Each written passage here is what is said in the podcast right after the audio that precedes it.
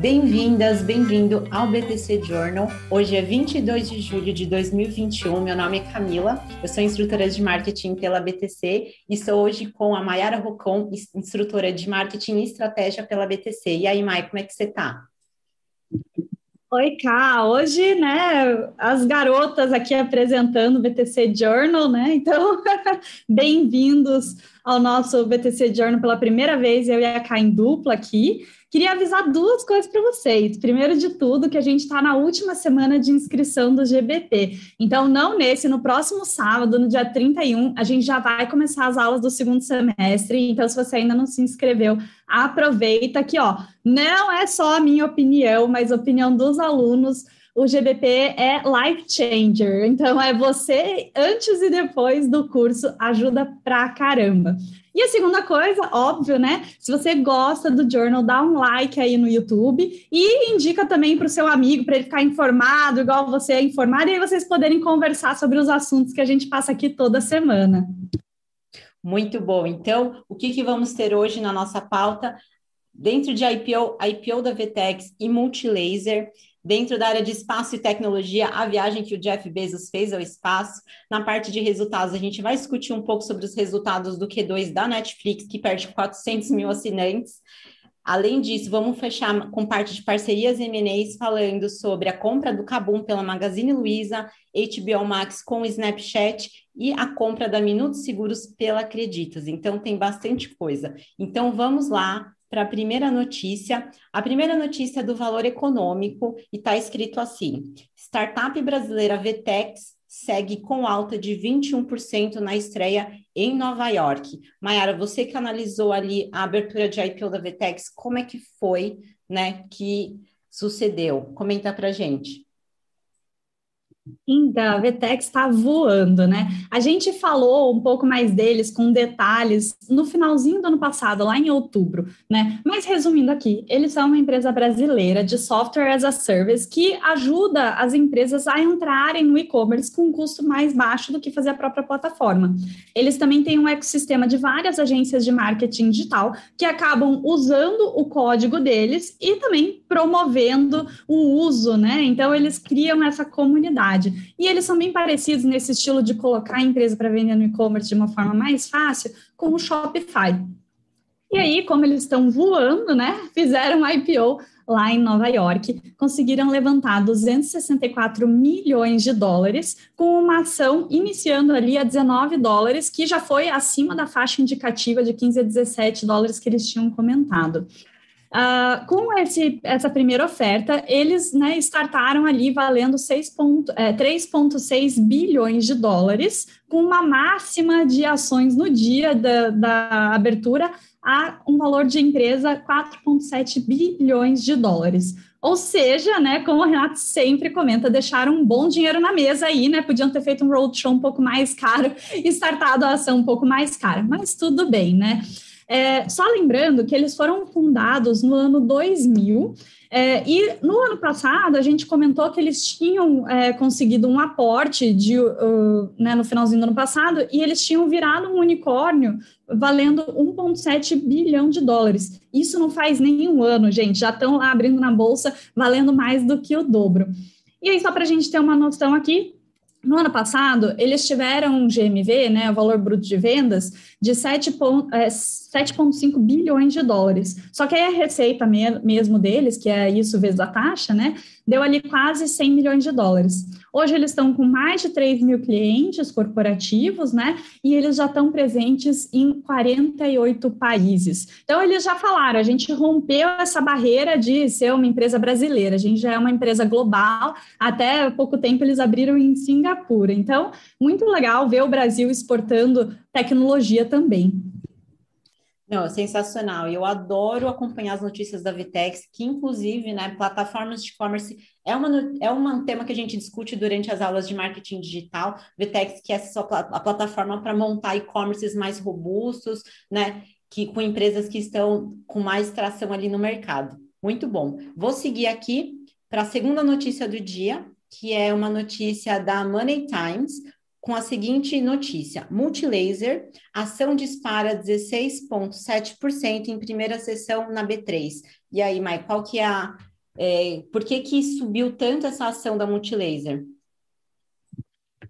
Então, a gente tinha falado que eles iam fazer IPO, a gente super descreveu a empresa, né? Então, aqui é mais para dar um catch-up no assunto que realmente eles foram lá, fizeram a IPO, né? Então, eles começaram com o preço inicial ali de 11,10 reais por ação.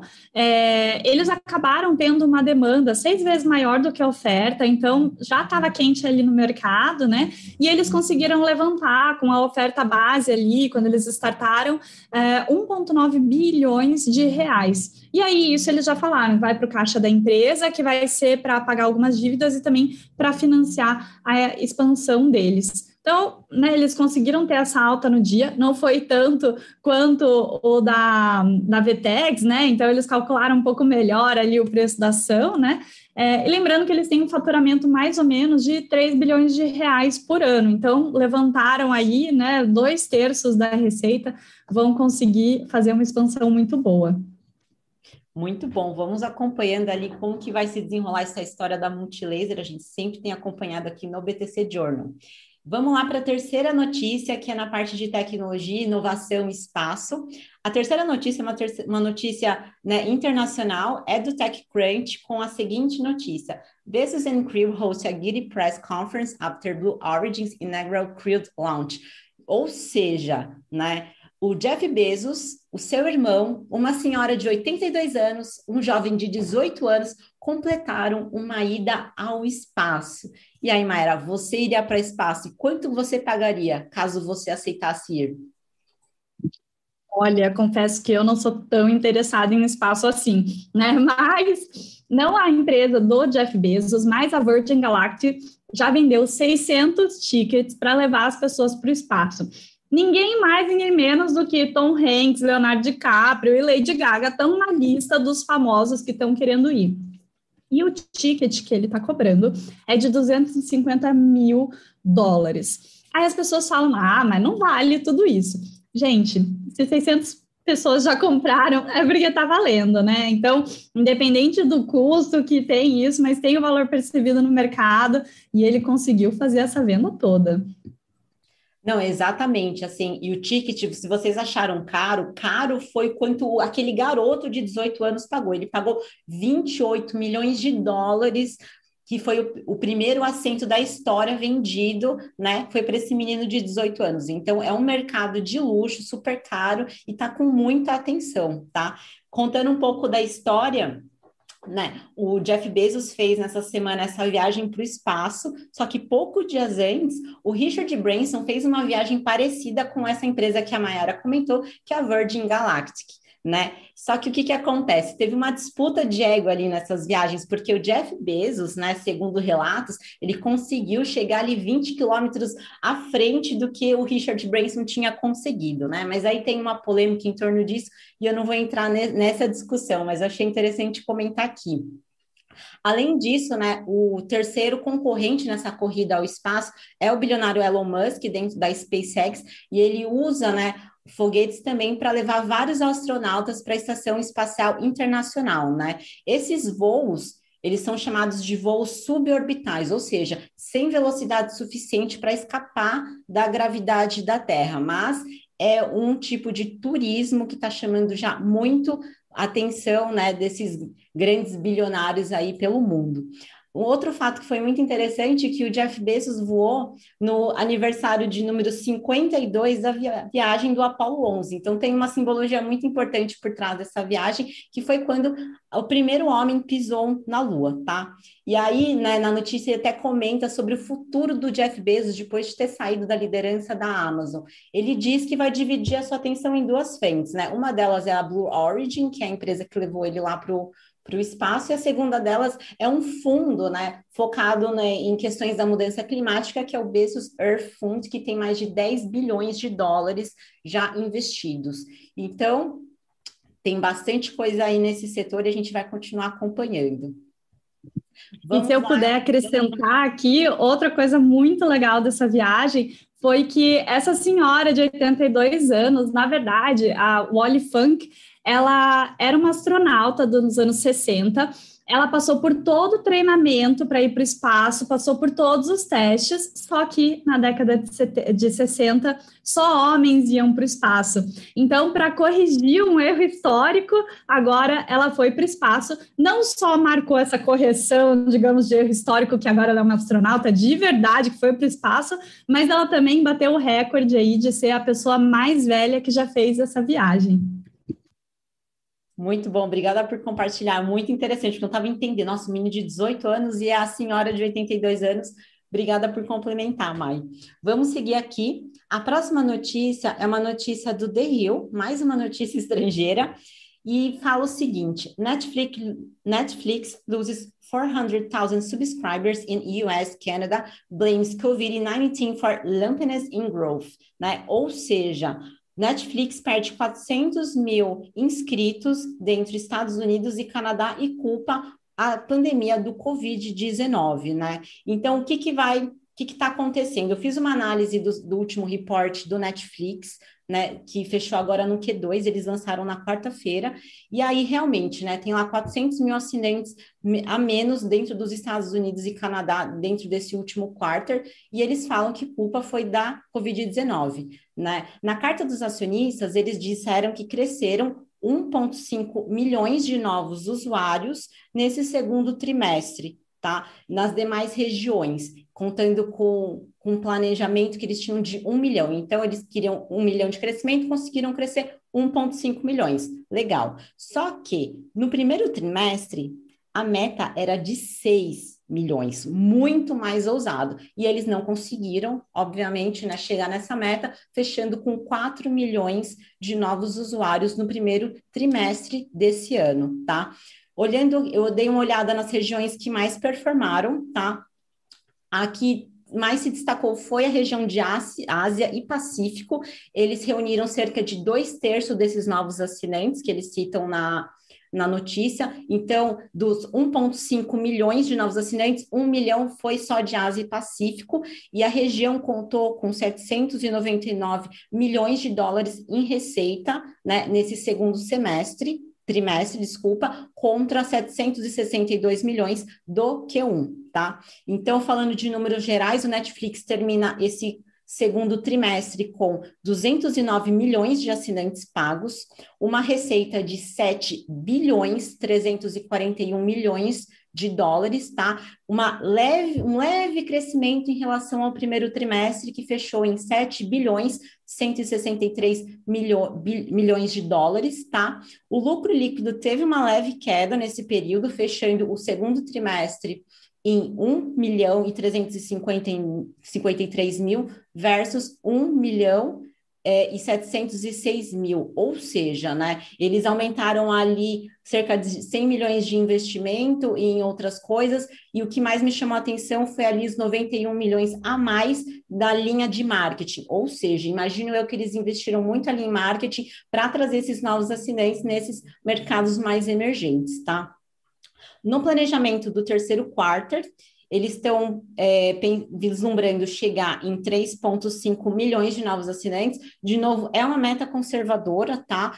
É, só para vocês terem uma noção, no Q3 do ano passado, eles fecharam em 2,2 milhões. Então, 3,5 versus 2,2 é um, um resultado bem conservador, tá? E aí, o que foi muito interessante é que estávamos, inclusive, de, é, o Renato Aracá, que estava discutindo na aula de Strategy and Finance ontem, né, que muitas pessoas falam, nossa, mas é, essa questão de ações é uma loteria, né? A Netflix coloca né, um crescimento no lucro, um crescimento em receita e as ações caem. Mas por que caem? Na verdade, não, né?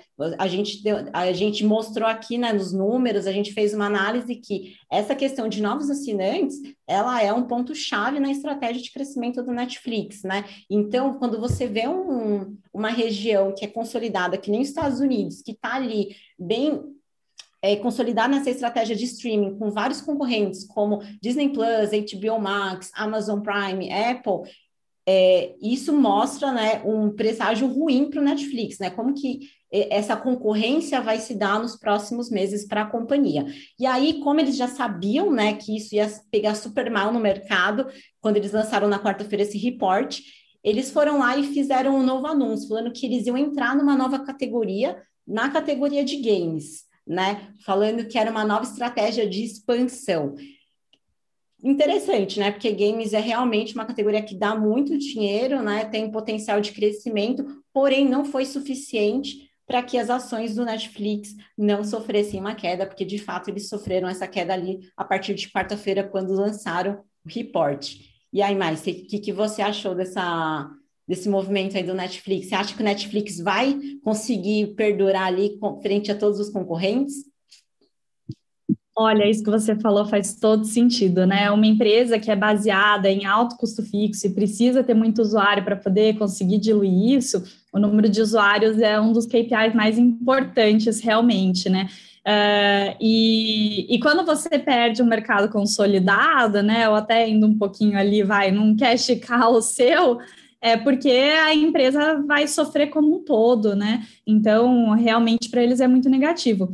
Mas eu sou do tipo que vou em um, no máximo dois streamings, eu não gosto de ter um portfólio muito grande. E no Netflix eu já estou ali bem acomodada, então a minha assinatura provavelmente eles não vão perder. Exatamente. Vamos, vamos acompanhar, né? Vamos ver o que tá, vai acontecer nesse mercado de streaming que está realmente bem competitivo e a gente tem mais uma notícia pela frente falando ainda de streaming. Mas, é, entrando agora nessa parte de parcerias e M&As, eu tenho uma notícia aqui da Forbes e a notícia é a seguinte: Magazine Luiza compra Cabum por um bilhão de reais. Magazine Luiza não para, né, Mai? O que, que você achou dessa aquisição? É, então, acho que os jornalistas começam a escrever Magazine Luiza, já vem a sugestão de texto, assim, compra, né? Exato, né? Então, eles não param de comprar no mercado e dessa vez foi o Kabum. Para quem não conhece, o Kabum é uma plataforma de e-commerce com tecnologia e games. Eles são muito fortes nesse segmento de gamers. Eles até foram um dos precursores de esportes aqui no Brasil.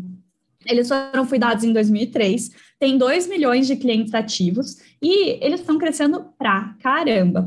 Então, em 2020, eles aumentaram as vendas em 128%, e nos primeiros cinco meses desse ano, mesmo comparando com os primeiros cinco meses do ano passado, que já tinha a parte de pandemia e e-commerce crescendo, eles já cresceram 62%.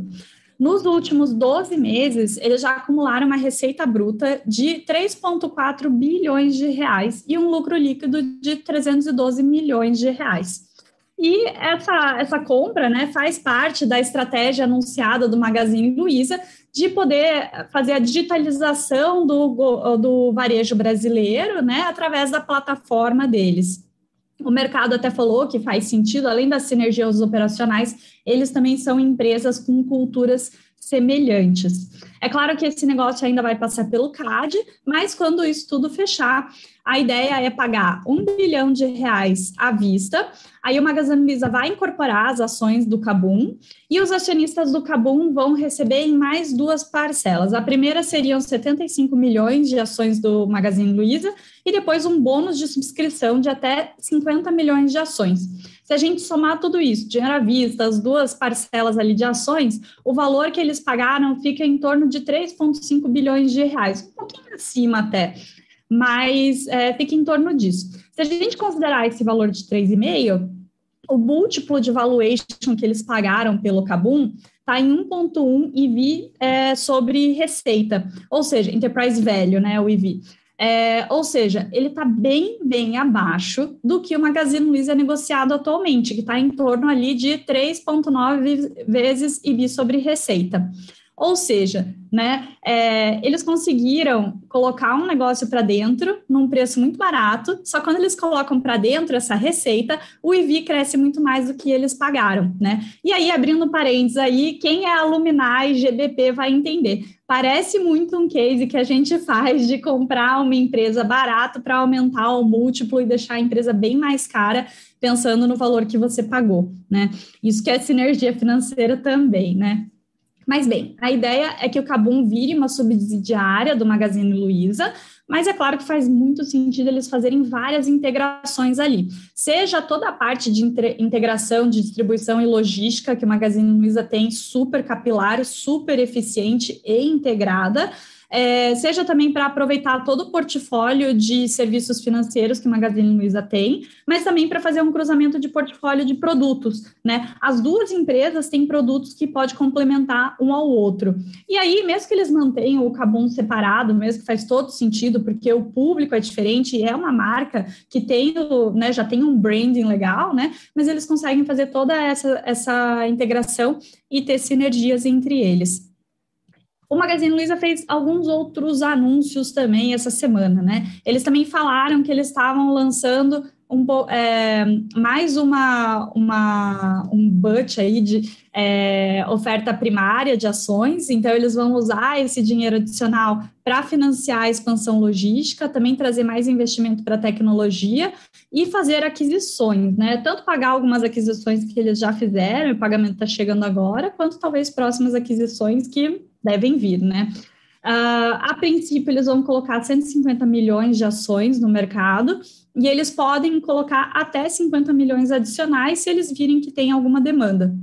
Juntando esse bolo todo, eles poderiam colocar, com o preço médio atual das ações, até 4,6 bilhões de reais a mais aí no mercado. Outra coisa que eles anunciaram foi os planos de expansão. Então, eles falaram que eles estão querendo fechar esse ano de 2021 com 1.440 lojas, o ano que vem com 1.560 lojas e 2023 com 1.680 lojas. Então, ficando cada vez mais capilar.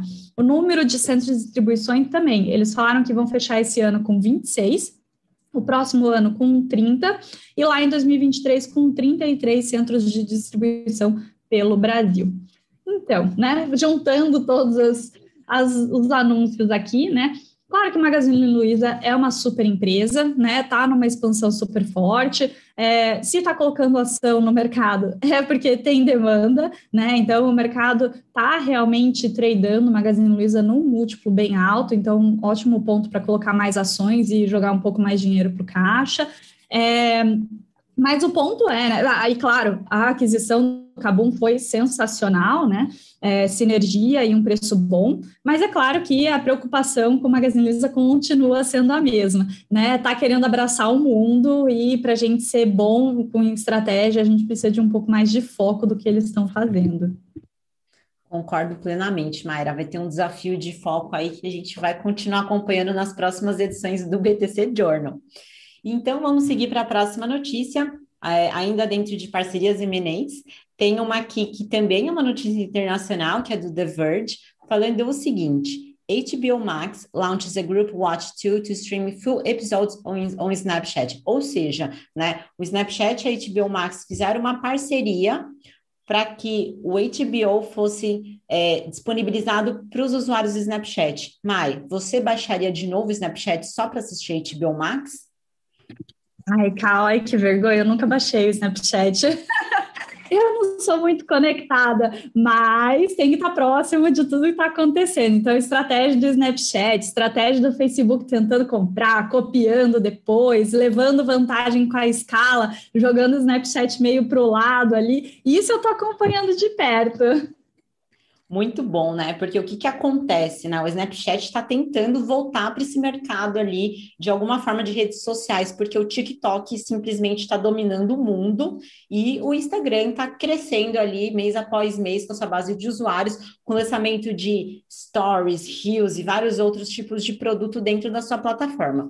Pois bem, então é, como que vai funcionar essa, essa ferramenta dentro do Snapchat? Eles vão lançar uma, uma funcionalidade que você vai poder assistir um episódio de alguma série da HBO Max com até 63 usuários simultâneos. E aí, enquanto você assiste ali com o seu grupo de amigos, você vai poder comentar, enviar reactions e tudo mais durante né, esse streaming. Bem interessante, tá?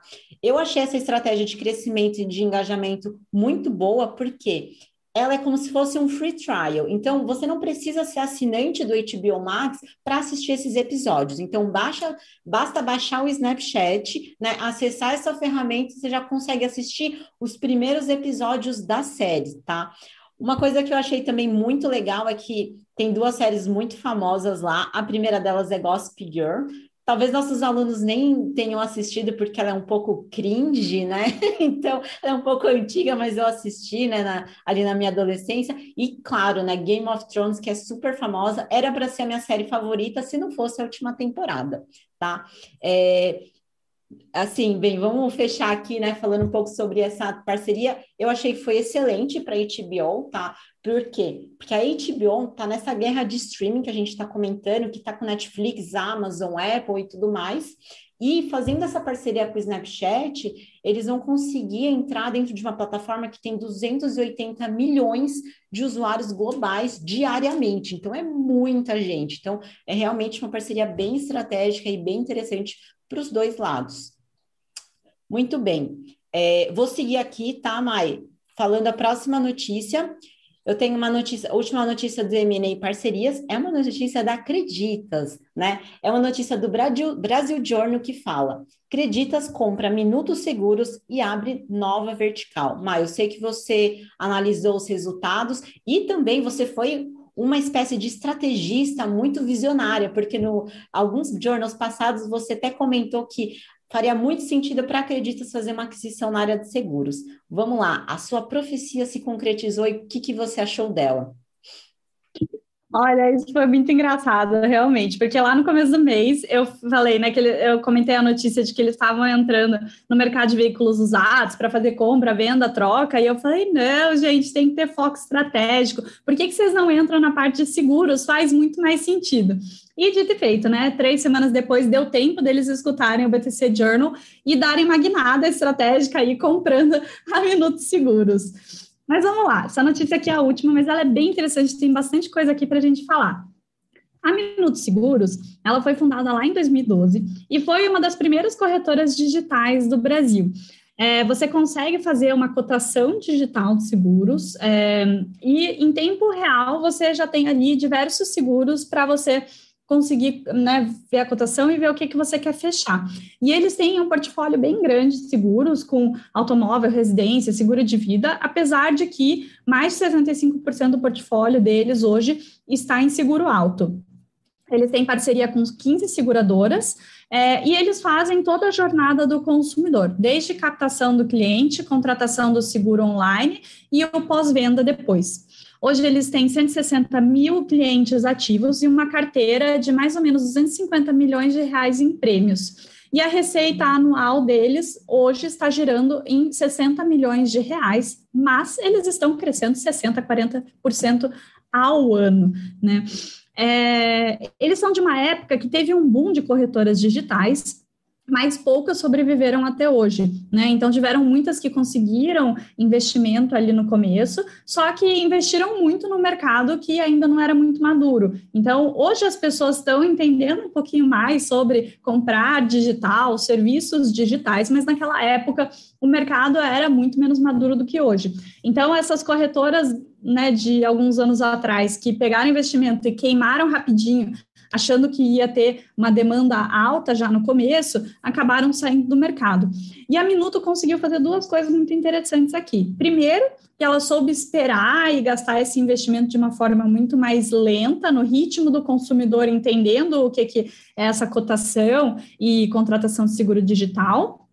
E o segundo é que eles conseguiram juntar a praticidade e baixo custo da tecnologia com tratamento pessoal e personalizado ao consumidor, né? Que aqui no Brasil, principalmente, isso é super valorizado. É, com essa compra, Acreditas entra nesse mercado né, de seguros, é, tem uma sinergia muito grande com o core business deles, né? Então, eu não citei isso por acaso, e óbvio que eles não compraram a Minuto por acaso, né? É, mas faz total sentido. Assim que eles colocarem a Minuto para dentro, nesse ecossistema da Acreditas, com certeza ela vai crescer bastante e a Acreditas também vai se beneficiar disso. Então, eles têm sinergia, por exemplo, a Acreditas oferece vários empréstimos é, onde o cliente coloca o carro como garantia. E, dado que você conhece uma pessoa que tem carro, você já pode ir lá e oferecer o seguro alto para ele. Mas eles também podem fazer o contrário. Um cliente da Minuto que chega é, pedindo um seguro alto, você pode também falar: se um dia você precisar de crédito, Acreditas pode pegar o seu carro como colateral e aí você consegue um empréstimo, né? Eles também poderiam crescer a oferta de seguros é, residencial ou seguro-desemprego para os clientes da Acreditas que colocam ali a casa como colateral ou então que estão pedindo crédito consignado, né? Então você sabe que esse consumidor aqui tem uma casa, poderia fazer o seguro, esse consumidor aqui está empregado hoje, poderia fazer o seguro-desemprego, né? O valor da aquisição não foi aberto, mas o CEO falou uma frase bem interessante, abre aspas. Essa foi a maior aquisição da história da empresa e representa um valor muito maior do que o investido de 100 milhões de reais que a Acreditas fez na Volts há dois meses, né? Então dá para a gente imaginar que foi uma aquisição grande aí, né? Parte da aquisição foi em cash, parte da aquisição foi em ações da Acreditas, e aí com isso os principais acionistas da Minuto viram acionistas da Acreditas incluindo o próprio fundador, o fundo Red Ventures, e, é, desculpa, Red Point Ventures e a Intacta, que é uma seguradora canadense. O fundador, além de virar acionista, ele continua à frente da Minuto e ele também vira VP de seguros na Acreditas. A expectativa da Acreditas é que a Minuto não só continue crescendo, mas que acelere mais ainda esse crescimento já grande, numa taxa aí mais ou menos de dobrar a cada ano. Porque quando eles fizerem essa integração com a Acreditas, eles esperam que ela cresça no mesmo ritmo que a Acreditas está crescendo. Então, só para a gente ter uma noção aqui, lá em 2020, a Acreditas fechou o ano com um faturamento de 335 milhões de reais, que foi realmente maior do que o dobro do que eles tinham feito em 2019. E para esse ano, eles esperam fechar o faturamento de 830 milhões de reais, que é 2,5 vezes o que eles tiveram no ano passado. E eles estão bem on track dessa meta, porque agora nos primeiros seis meses eles falaram que eles já estão ali na marca de mais ou menos 500 milhões de reais. Então talvez eles até ultrapassem essa meta.